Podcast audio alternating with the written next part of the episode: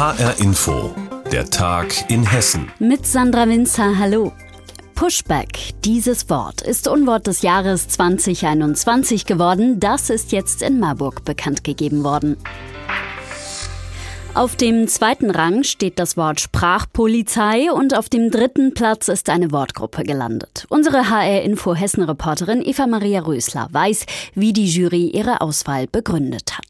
Für den Begriff Pushback hat die Jury eine sehr ausführliche und gesellschaftskritische Begründung formuliert. Sie kritisiert damit die Praxis von Europas Grenztruppen, Flüchtende zurückzuweisen und ihnen somit das Grundrecht auf Asyl zu verweigern.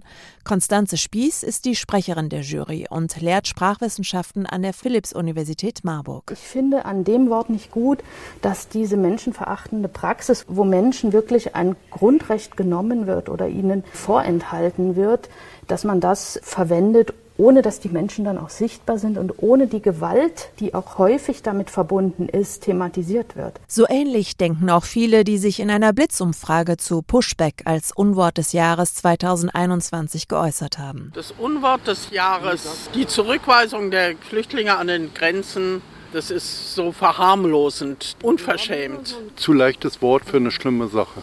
Es ist deswegen ein gutes Unwort, weil es kommt in das Bewusstsein der Menschen, dass etwas, was schlimm ist, total verharmlost wird.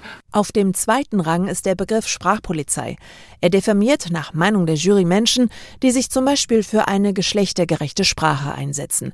Für Konstanze Spieß und die anderen fünf Jurymitglieder hat sich das Wort in der deutschen Sprache schleichend eingenistet.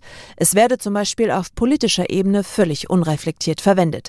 Dabei sei spannend, die Politiker machen genau das, was sie anderen vorwerfen. Da haben wir einmal Winfried Kretschmann von den Grünen, der den verwendet, aber auch Hans Hans-Georg Maaßen, Friedrich Merz aus der CDU. Wir haben den Ausdruck kritisiert, weil wir nicht sehen, dass es eine solche Instanz gibt, die über Sprachregeln wacht und dann auch Bestrafungen exekutiert. Zu guter Letzt ist auf Platz drei gleich ein ganzes Begriffspaket gelandet.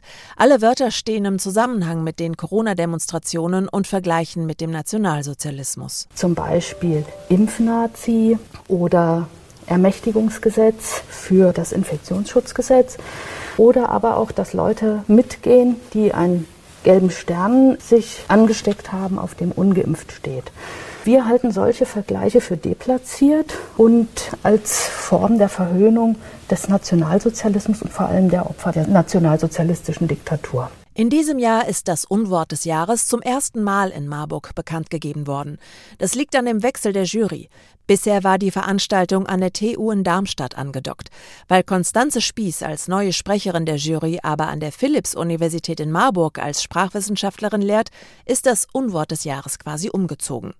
Mit der Wahl der Unwörter will die Jury übrigens nicht den moralischen Zeigefinger heben und Wörter verbieten lassen. Sie will dazu auffordern, über den eigenen Sprachgebrauch nachzudenken, weil ihrer Meinung nach Sprechen auch gleichzeitig Handeln ist. Das Unwort des Jahres 2021 heißt Pushback. Warum ausgerechnet dieser Begriff von der Jury in Marburg ausgewählt worden ist, das hat uns Eva Maria Rösler nähergebracht, unsere HR Hessen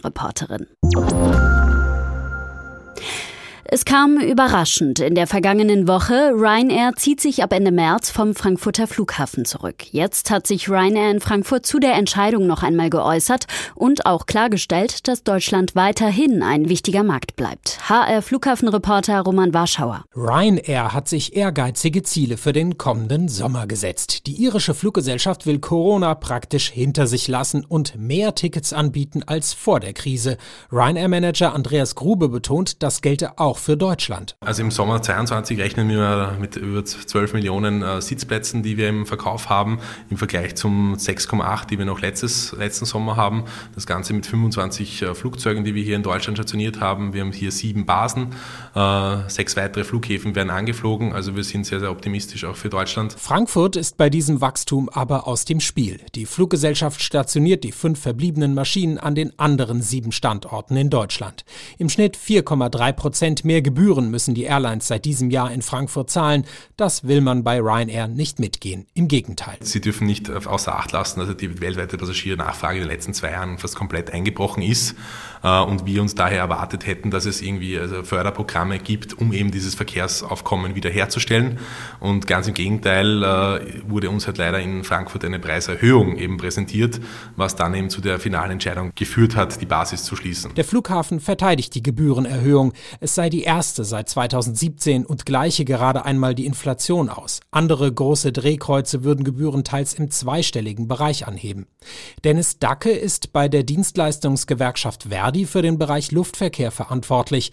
Er sagt, an Frankfurt wolle Ryanair ein Exempel statuieren. Es ist wie immer bei Ryanair, wenn man sie ein bisschen vergrallt und sie nicht das kriegen, was sie wollen und nicht das kriegen, was sie zu 100 Prozent wollen, dann ziehen sie Konsequenzen. Aber das heißt noch lange nicht, dass sie nach ein, zwei Jahren oder vielleicht auch erst nach drei Jahren wieder zurückkommen. Auch Andreas Grube von Ryanair schließt eine Rückkehr nach Frankfurt nicht grundsätzlich aus, wenn die Bedingungen in Zukunft besser sein sollten, betont er.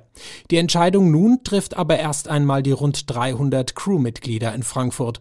Diese können an andere Standorte wechseln, sollten sich ursprünglich aber schon bis gestern entscheiden. Viel zu kurzfristig, sagt Gewerkschafter Dennis Dacke. Na, das sind ja manchmal die, die, die Basisgeschichten. Wie finde ich eine Wohnung? Wie finde ich einen Kita-Platz für mein Kind, ein neues, einen neuen Schulplatz äh, und das Ganze auch noch während der Pandemie. Und das war schon ja, dreist, man kann es gar nicht anders sagen. Die Firma ist jetzt ein bisschen zurückgerudert, indem sie gesagt hat, sie lässt ihnen jetzt bis Freitag Zeit, aber auch das ist ähm, ja, für eine Lebensentscheidung nicht wirklich einfach, sowas in einer kurzen Zeit in der äh, Schocksituation auch zu treffen. Ryan erhofft, dass sich möglichst viele für einen Verbleib im Unternehmen entscheiden.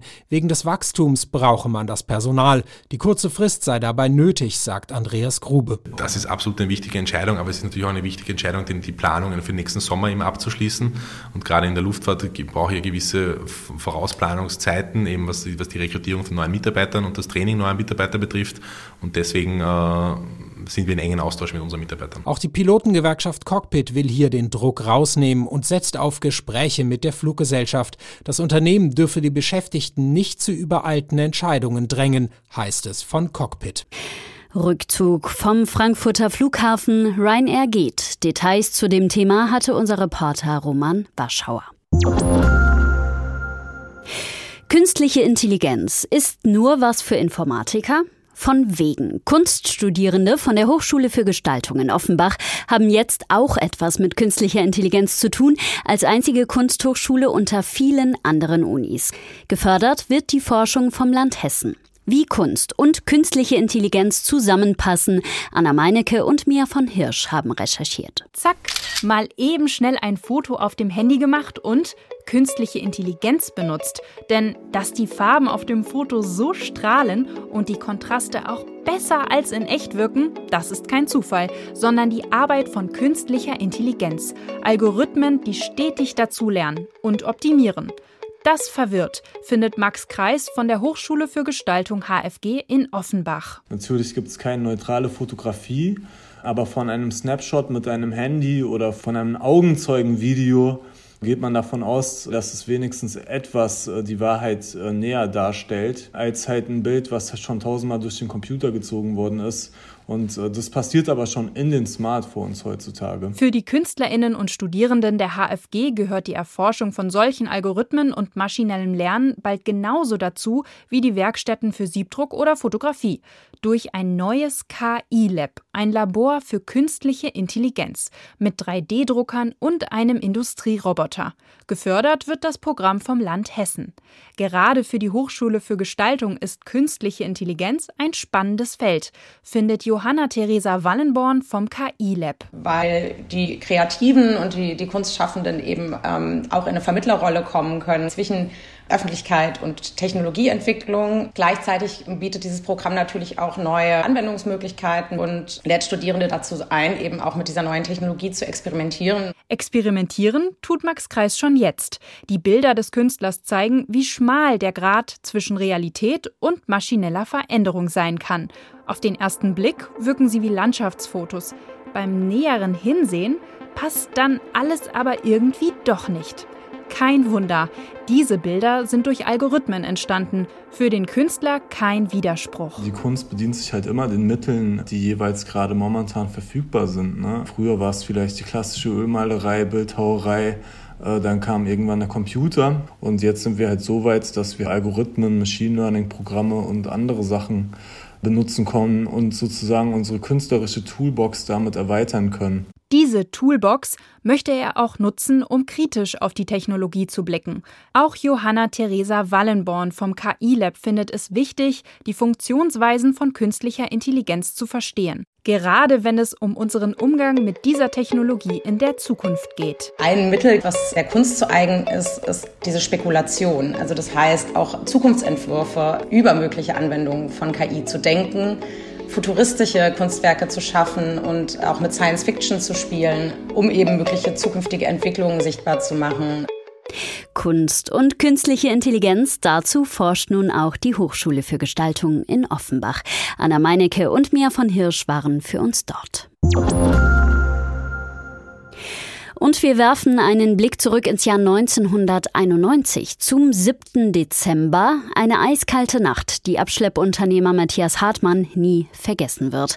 HR Gemünden-Reporterin Petra Klostermann erzählt mehr dazu. Auf einem Autobahnparkplatz der A5 bei Gemünden im Vogelsbergkreis. Und im Scheinwerferlicht habe ich dann gesehen, wie da einer gelegen hat mit barfußen Füßen und zugedeckt mit einer Jacke. Der war nicht ansprechbar und ich muss auch ganz ehrlich sagen, ich war nur bis ungefähr ein, zwei Meter an ihm dran, weil ich kein Gesicht und nichts gesehen habe, keine Hände gesehen habe. Und dementsprechend war das halt sehr gruselig. Und ich war ganz allein auf dem Parkplatz und ich sage ganz ehrlich, ich hatte Angst. Im Krankenhaus stirbt der Mann. Später stellt sich heraus, der 61-jährige jugoslawische Gastarbeiter wurde mit K.O.-Tropfen betäubt und ausgesetzt. Sein Bargeld, zwei Reisetaschen und Armbanduhr sind weg. Das ist mehr als 30 Jahre her. Heute Abend rollt die Fernsehsendung Aktenzeichen XY ungelöst den Fall neu auf. Horst Schäfer von der Kripo Alsfeld. Er hatte einige Jahre hier gearbeitet und in die deutsche Rentenversicherung einbezahlt. Ihm stand eine Rente zu. Und diese Rente konnte man Anfang der 1990er Jahre nicht per Überweisung nach Jugoslawien transferieren, aufgrund Bestimmungen wegen dem Embargo seinerzeit die Bürgerkriege.